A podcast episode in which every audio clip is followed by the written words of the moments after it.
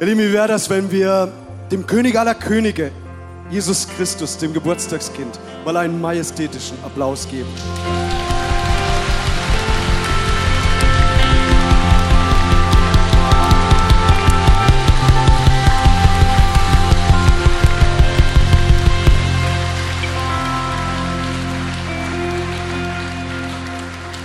Das ist so eine große Freude, dass wir dieses Jahr an Heiligabend so dermaßen gut besucht sind. Und ich freue mich, dass du gekommen bist. Und jetzt dürft ihr gerne Platz nehmen.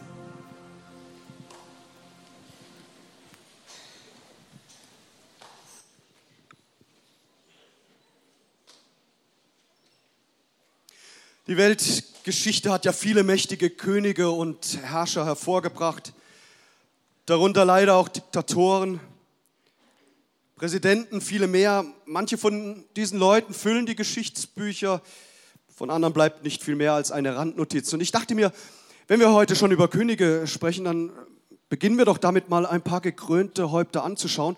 Und das jetzt, was kommt, kann nur gelingen, wenn du auch mitmachst, okay? Also ich lade dich ein, jetzt mal ein bisschen mitzumachen. Welche, welches gekrönte Haupt gehört eigentlich unbedingt so in der Vorweihnachtszeit im Fernsehen immer wieder dazu? Irgendeine Idee?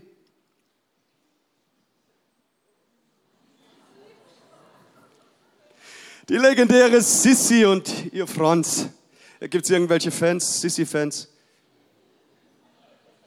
Es outen sich doch sehr viel mehr wie im vorangegangenen Gottesdienst. Okay. Dann gehen wir mal zum nächsten. Hat irgendjemand eine Idee?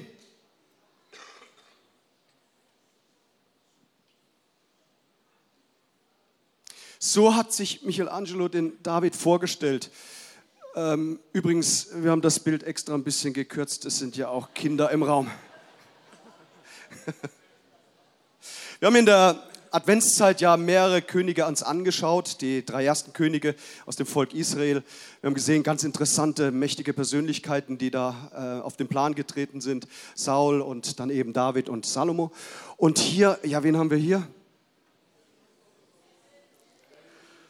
Ja, der King des Rock'n'Rolls, Elvis, unschwer zu erkennen. Gibt es da Fans in unserer Mitte?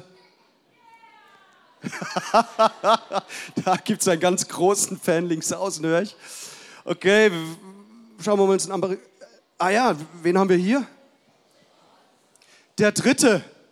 Ganz genau. Dann schauen wir uns einen amerikanischen König an.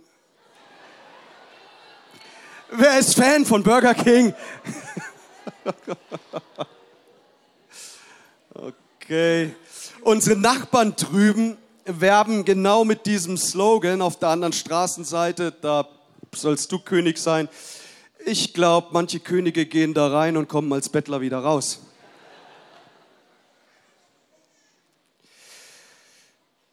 Hat irgendjemand im Raum eine Idee, wer denn der König aller Könige ist?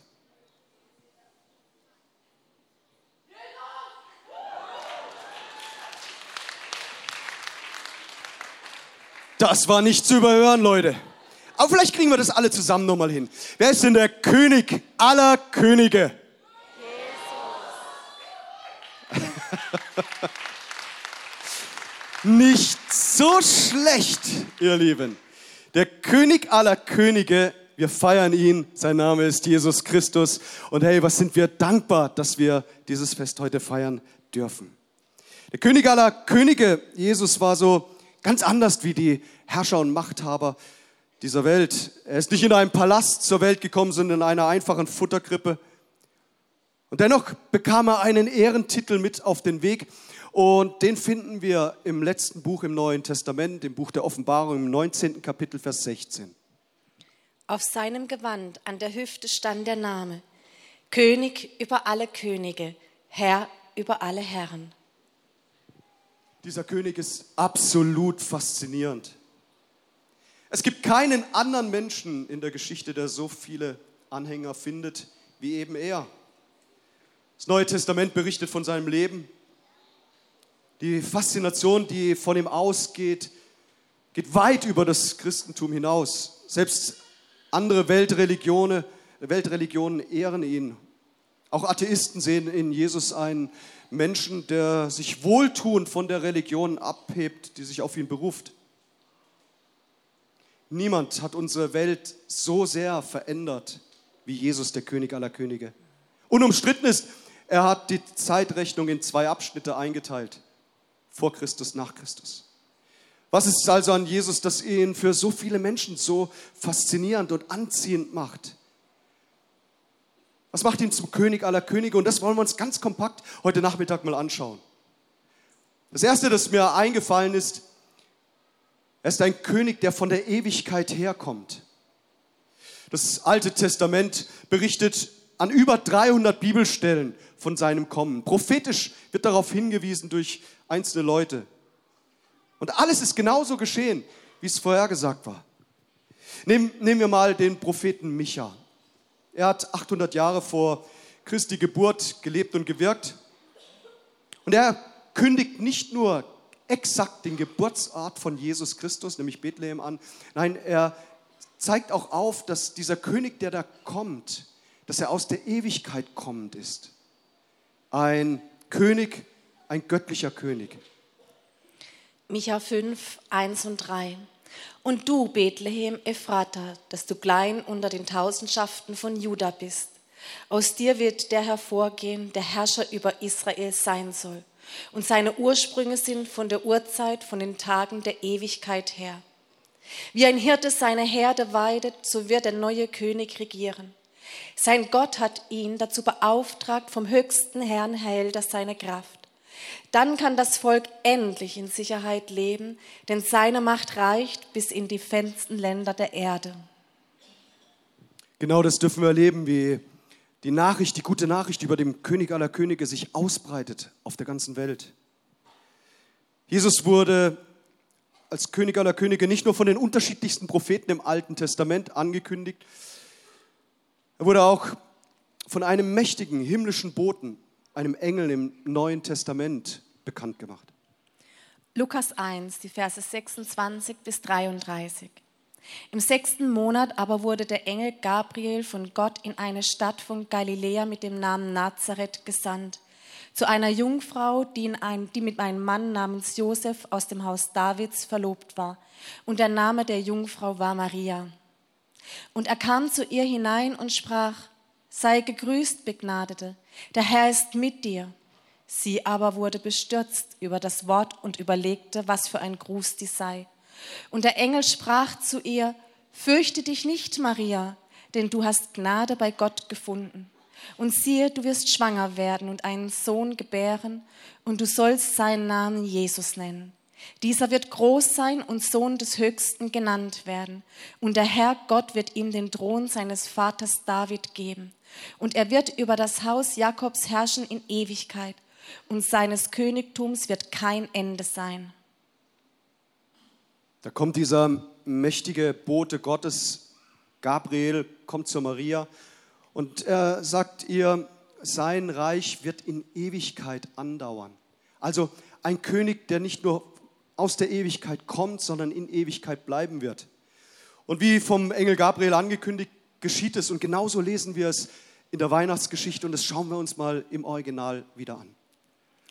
Es geschah aber in jenen Tagen, dass eine Verordnung vom Kaiser Augustus ausging, den ganzen Erdkreis einzuschreiben. Diese Einschreibung geschah als erste, als Quirinius Statthalter von Syrien war. Und alle gingen hin, um sich einschreiben zu lassen, ein jeder in seine Vaterstadt. Es ging aber auch Josef von Galiläa aus der Stadt Nazareth hinauf nach Judäa, in die Stadt Davids, die Bethlehem heißt, weil er aus dem Haus und Geschlecht Davids war, um sich einschreiben zu lassen mit Maria, seiner Verlobten, die schwanger war. Und es geschah, als sie dort waren, wurden ihre Tage erfüllt, dass sie gebären sollte. Und sie gebar ihren erstgeborenen Sohn und wickelte ihn in Windeln und legte ihn in eine Krippe, weil in der Herberge kein Raum für sie war. Das macht diese Geschichte des Königs so besonders, so erstaunlich, dass er bereitwillig die Ewigkeit verlässt, die absolut himmlische Herrlichkeit, um hier in diese Erde zu kommen. Jesus ist bereit, den wunderbarsten Platz zu verlassen, um in Einfachheit, in Niedrigkeit hier in diese Welt zu kommen. Nicht in einen Königspalast, sondern in eine Futterkrippe wurde er gelegt. Und man, man muss sich die Frage stellen, was hat denn Gott dazu bewogen, dass er genau das tut? Und was hat Jesus dazu bewogen, auch hier gehorsam diesen Schritt zu gehen? Nun, der Name Jesus gibt uns die Antwort auf diese Frage, weil Jesus bedeutet Retter. So, Jesus ist gekommen, um uns zu retten von unserer Sünde und unserer Schuld. Und das Motiv ist Liebe. Jesus kam also in absoluter Einfachheit mit einem göttlichen Auftrag. Matthäus 1, die Verse 18 bis 25. Und so wurde Jesus Christus geboren. Seine Mutter Maria war mit Josef verlobt. Noch bevor sie geheiratet und miteinander geschlafen hatten, erwartete Maria ein Kind. Sie war vom Heiligen Geist schwanger geworden. Josef war ein Mann, der sich an Gottes Gebote hielt. Er wollte Maria aber auch nicht öffentlich bloßstellen. So überlegte er, die Verlobung stillschweigend aufzulösen. Noch während er darüber nachdachte, erschien ihm im Traum ein Engel des Herrn und sagte, Josef, du Nachkomme von David, zögere nicht, Maria zu heiraten, denn das Kind, das sie erwartet, ist vom Heiligen Geist. Sie wird einen Sohn zur Welt bringen, den sollst du Jesus nennen. Der Herr rettet. Denn er wird die Menschen seines Volkes von ihren Sünden befreien. Dies alles geschah, damit sich erfüllte, was der Herr durch seinen Propheten vorausgesagt hatte. Die Jungfrau wird schwanger werden und einen Sohn zur Welt bringen. Den wird man Immanuel nennen. Immanuel bedeutet, Gott ist mit uns. Als Josef aufwachte, tat er, was der Engel des Herrn ihm aufgetragen hatte und heiratete Maria. Er schlief aber nicht mit ihr bis zur Geburt ihres Sohnes. Josef gab ihm den Namen Jesus. Jesus, der Retter, der gekommen ist, um dich und mich von unserer Sünde zu erlösen. Von der Ewigkeit bis in die Ewigkeit. Ohne Anfang und ohne Ende ist dieser König aller Könige. Du sagst vielleicht, ey, was, von was für einer Sünde ist denn hier geredet, die Rede? Und Sünde ist in der Bibel ja ein, ein Sammelbegriff für all die Dinge, die so dem guten Willen Gottes entgegenstehen. Und vielleicht haben Sie oder hast du das noch gar nie gehört, aber Gott hat absolut gute Dinge im Sinn mit dir und mit mir. Er ist ein absolut liebevoller König, der sich nichts mehr wünscht, wie dass jeder von uns in Beziehung mit ihm lebt und das erkennt. Die Bibel sagt uns, dass jeder von uns in Sünde hineingeboren wurde. Jetzt, ich, ich kenne so viele wunderbare Menschen, die bestrebt sind, ein gutes Leben zu führen, sich an, an die zehn Gebote zu halten und zu sagen, hey, ich, ich will im, in meinem Umfeld das besser machen und ich will es zu einem besseren führen. Und das ist wunderbar. Und dennoch, wenn wir ehrlich sind mit uns selbst, wir, jeder von uns hat auch Fehler. Weißt du, ich bin auch bemüht, ein guter Mensch zu sein und dennoch, ich kenne mich ja, ich weiß, da ist, da ist manches nicht so, wie es sein sollte. Menschen lügen, betrügen, reden schlecht von anderen, haben böse Gedanken, tun anderen Gewalt an und ja, wir, wir leben in einer Zeit, wo wir das ganz besonders zu spüren bekommen, wie brutal Menschen sein können. Und wir brauchen gar nicht so weit gehen, wenn wir in unser eigenes Leben hineinschauen.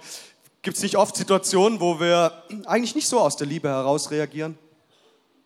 Weil ehrlich, wenn, wenn im Straßenverkehr, äh, da ist eine Situation zum Einfädeln, jemand braust an dir rechts vorbei, schneidet dich, bremst dich noch aus, laut hupend. Ich nehme mal an, du sitzt nicht in deinem Fahrzeug und sagst, oh, er hatte gerade die Bremse mit dem Gas verwechselt der Arme. Gott segne ihn auf seine weitere Fahrt. Die wenigsten von uns werden so reagieren. Warum? Nun, weil wir erleben, dass wir fehlerhaft sind. Das Hauptproblem ist nicht, dass wir Fehler machen. Das Hauptproblem ist, dass viele Menschen den König aller Könige nicht in ihr Leben einladen weil er will uns so gerne helfen. Zuallererst will er uns von den Sünden der Vergangenheit erlösen und uns helfen, in ein neues Leben hineinzukommen. Die Folge der Sünde ist der Tod. Zuerst der leibliche, dann auch der ewige. Und ähm, Der König aller Könige sagt, ich möchte leben in Ewigkeit mit dir. Vor 2000 Jahren ist er als Retter in diese Welt hineingekommen, weil er der Einzige war ohne Sünde.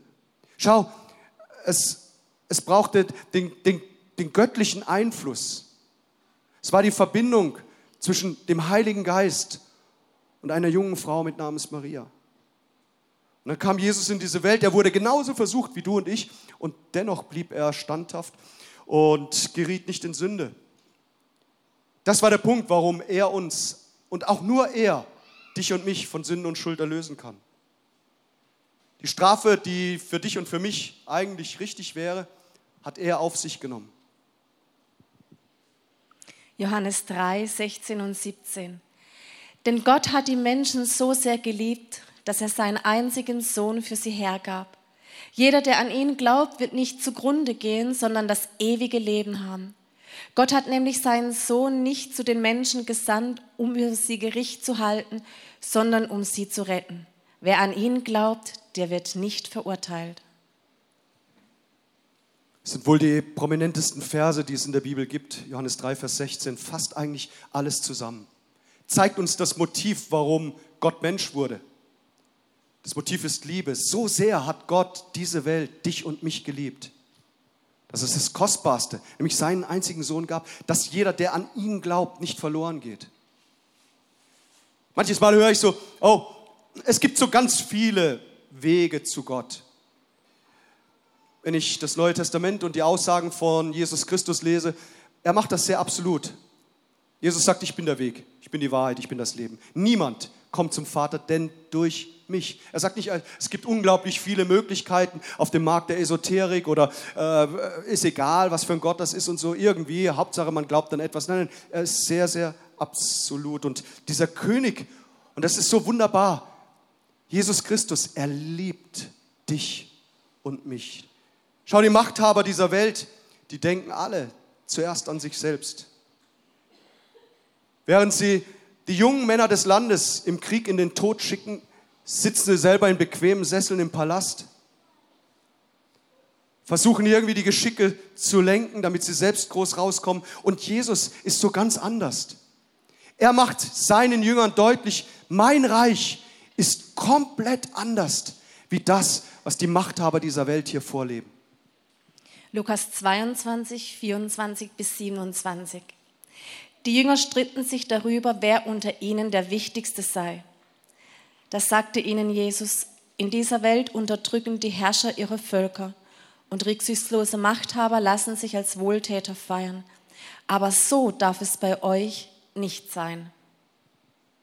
Jesus erklärt seinen Jüngern, Leute, wenn da jemand der Erste sein will, lerne erstmal dich zurückzustellen, zu unterordnen. Er sagt, ich bin nicht gekommen, um mich bedienen zu lassen, sondern Jesus sagt, ich bin gekommen als Diener für alle. Er erniedrigte sich mehr als jeder andere Mensch. Er trat als Diener auf und eben nicht als Tyrann.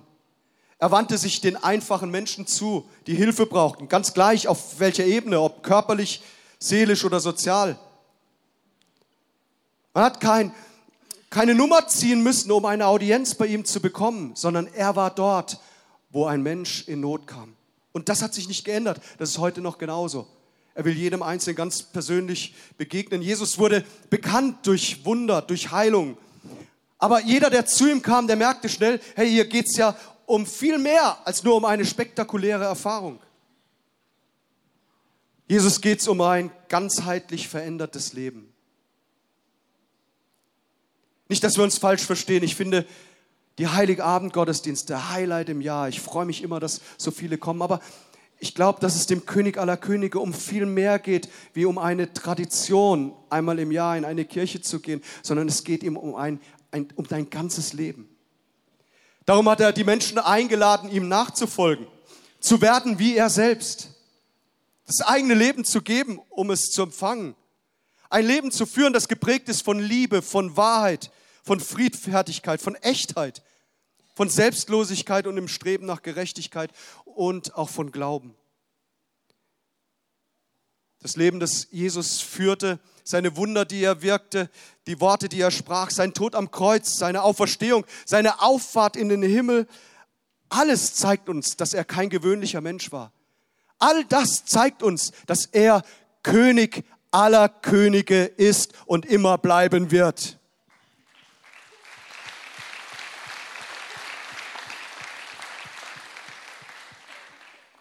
Als er hier auf der Erde lebte, wurde er von seinem eigenen Volk verworfen. Er war der wahre Messias und dennoch lehnte man ihn ab. Ihm, dem eine Krone gebührt, setzten die Soldaten eine Dornenkrone auf. Ein Zepter, das eines Königs würdigt ist, war ein Rohrstab, mit dem Jesus geschlagen, gefoltert wurde und zum Spott warf man einen purpurroten Mantel um ihn. All das hat er auf sich genommen für dich und für mich. Nach über 2000 Jahren ist Jesus Christus leider heute für immer von einigen äh, immer noch nicht sichtbar als König. Weißt du, Gott hat ja sein Signal gegeben, er hat seine Hand ausgestreckt aber Glaube ist immer etwas Persönliches, etwas Freiwilliges. König der Könige, Jesus Christus, er steht über allen Regenten und Machthabern dieser Welt. Er ist über alle Könige erhaben. Er ist der allergrößte König, den wir uns vorstellen können. Als Herr der Herren hat unser Herr die größte und vollkommene Autorität über alles, was geschieht. Niemand kann dem widerstehen, was er tut. Und die Machthaber und die Regenten dieser Welt werden einmal gerade stehen müssen vor dem König aller Könige, sich verantworten für das, was sie getan haben. Ein ewiger König ist Jesus Christus, der in deinem und meinem Leben regieren will. Und er tut das in einer so guten Art und Weise, denn er regiert mit Liebe. Hebräer 1, die Verse 1 bis 3. In der Vergangenheit hat Gott immer wieder auf vielfältige Weise durch die Propheten zu unseren Vorfahren gesprochen. Doch jetzt, in dieser letzten Zeit, sprach Gott durch seinen Sohn zu uns. Durch ihn schuf Gott Himmel und Erde, und ihn hat er auch zum Erben über alles eingesetzt. In dem Sohn zeigt sich die göttliche Herrlichkeit seines Vaters, denn er ist ganz und gar Gottes Ebenbild. Sein Wort ist die Kraft, die das Weltall zusammenhält. Durch seinen Tod hat er uns von unserer Schuld befreit und nun den Ehrenplatz im Himmel eingenommen, an der rechten Seite Gottes, dem alle Macht gehört. Jesus liegt nicht in der Futterkrippe. Er sitzt zur Rechten des Vaters. Und die Bibel sagt uns, dass dieser König aller Könige, er wird einmal wiederkommen, aber nicht als, als kleines Kind, sondern er wird als mächtiger König auf diese Erde kommen und alle zu sich nehmen, die bei ihm sein wollen. Und die Frage heute an diesem heiligen Abend an dich ist eine ganz persönliche. Die Frage ist, wie stehst du zum König aller Könige? Wenn wir uns die Weihnachtsgeschichte anschauen, dann gibt es da drei Reaktionen. Und das ist heute nicht anders. Man kann auf Jesus Christus, den König aller Könige, man kann mit Ablehnung reagieren. In der Weihnachtsgeschichte gibt es einen König, sein Name ist Herodes, und er hatte Angst, dass sein Einfluss durch diesen prophetisch angekündigten König aller Könige schwindet. Und was tat er? Er ließ alle kleinen Kinder im Land umbringen, weil er dachte, damit komme ich dem Problem irgendwie bei. So, man kann auf Jesus Christus mit Ablehnung rea reagieren. Es ist interessant, dass die religiöse High Society der damaligen Zeit mit Ablehnung auf Jesus reagiert hat. Du kannst aber auch mit Gleichgültigkeit reagieren. Auch das ist möglich. Ich dachte so bei mir selbst, als die hochschwangere Maria mit Josef da durch Bethlehem gezogen ist und sie haben eine Herberge gesucht. An wie viele Türen haben sie wohl geklopft? Und den Leuten, die dort waren, war es relativ egal. Und so, man, man kann reagieren auf den König aller Könige mit Nichtbeachtung. Man kann ihn links liegen lassen. Es kann, kann einem wurscht sein. Zur damaligen Zeit gab es Menschen, die so auf den König aller Könige reagiert haben. Aber was bin ich dankbar, dass es da Menschen gab, die so ganz anders reagiert haben. Nicht mit Ablehnung, nicht mit Gleichgültigkeit, sondern mit kompletter Annahme. Gab es eine Gruppe, ganz einfache Leute im Land. Leute, die kaum beachtet wurden, weil sie draußen auf der Herde, bei der Herde waren, die Schafe gehütet haben. Lasst uns mal schauen, wie die Hirten reagiert haben. Lukas 2, Vers 20. Schließlich kehrten die Hirten zu ihren Herden zurück. Sie lobten Gott und dankten ihm für das, was sie gehört und gesehen hatten. Wäre das nicht wunderbar, wenn wir alle genauso reagieren würden auf den König aller Könige? Mit Lob, mit Dank, mit Freude. Und dann gab es noch eine zweite Gruppe in der Weihnachtsgeschichte. Das waren sehr gelehrte, studierte Menschen. Sie deuteten die Sterne und sie folgten einem Stern, bis sie zu Jesus kamen. Und schaut mal, wie sie reagiert haben auf den König aller Könige. Matthäus 2, Vers 11. Sie betraten das Haus, wo sie das Kind mit seiner Mutter Maria fanden, fielen vor ihm nieder und ehrten es wie einen König. Dann packten sie ihre Schätze aus und beschenkten das Kind mit Gold, Weihrauch und Myrrhe. Auch sie reagierten mit Annahme. Sie brachten Schätze mit und drückten damit aus, König aller Könige, sei doch unser König. Vielleicht sind Sie hier und sagen, oh, das habe ich so in der Art und Weise ja noch gar nicht gehört, dass es einen Gott gibt, der mich liebt, dass da Jesus Christus ist, der lebt und gerade jetzt auch an meinem Leben Interesse hat. Da möchte ich Sie einladen, erste Schritte im Glauben zu tun, heute an diesem Tag. Ich möchte Sie einladen, mal im Neuen Testament, in den Evangelien, das Leben von Jesus Christus zu studieren. Es ist hochspannend, das alles mal zu lesen. Und Sie werden feststellen, oh, dieser Jesus, der ist ja der König der auferstandene Herr, der in Ewigkeit regiert. Oder du bist hier und hast vor vielen Jahren schon einmal eine Entscheidung getroffen, hast gesagt, Jesus sei der König in meinem Leben. Aber aus irgendeinem Grund sind andere Dinge in deinem Leben, die sich auf dem Thron deines Lebens erhoben haben. Dann will ich dir sagen, heute, dieses heilige Abend, kann der Punkt der Umkehr sein in deinem Leben, wo du wieder ganz neu deine Prioritäten festmachst und sagst, Jesus, Dich möchte ich mit meinem ganzen Leben ehren. Nicht mit halber Kraft, sondern mit allem, was du mir gegeben hast. Komm, lass uns mal die Augen schließen zum Gebet.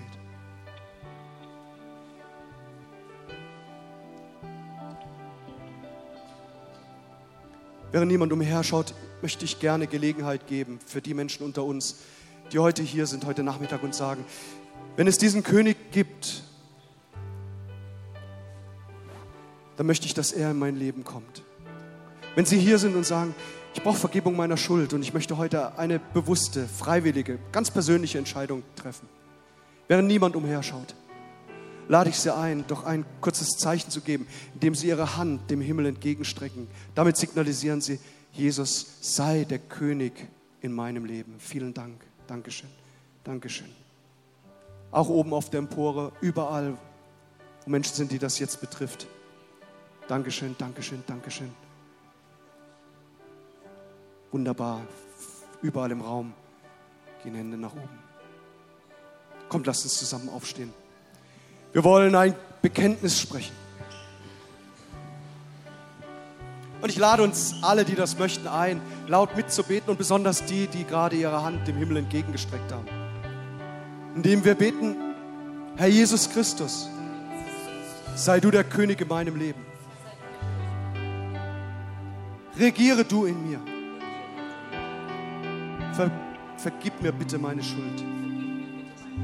Erlöse mich von dem Bösen. Dein Reich soll geschehen in meinem Leben. Danke, dass du mich führst und leitest. Dass ich ein Segen sein kann in dieser Welt. In Jesu Namen.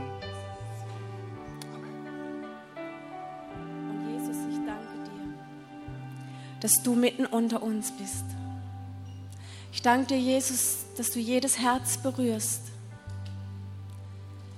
dass du auf all diejenigen kommst, die mit Krankheit gekommen sind, denen es nicht so gut geht, Herr. Die mit einem traurigen Herzen gekommen sind, die keine Hoffnung mehr haben. König aller Könige, begegne du ihnen mit Freude, mit neuer Zuversicht, mit Hoffnung, Jesus. Ich danke dir, dass du auch mit denen bist, die am Livestream dabei sind, die hier nicht dabei sein können. Herr, begegne du ihnen gerade jetzt in ihrem Zuhause, da wo sie sich jetzt gerade befinden. Komm du mit Gesundheit, tu du Wunder in ihrem Leben. Denn bei dir sind alle Dinge möglich. Du allein bist der König der Könige, der Herr aller Herren. Amen.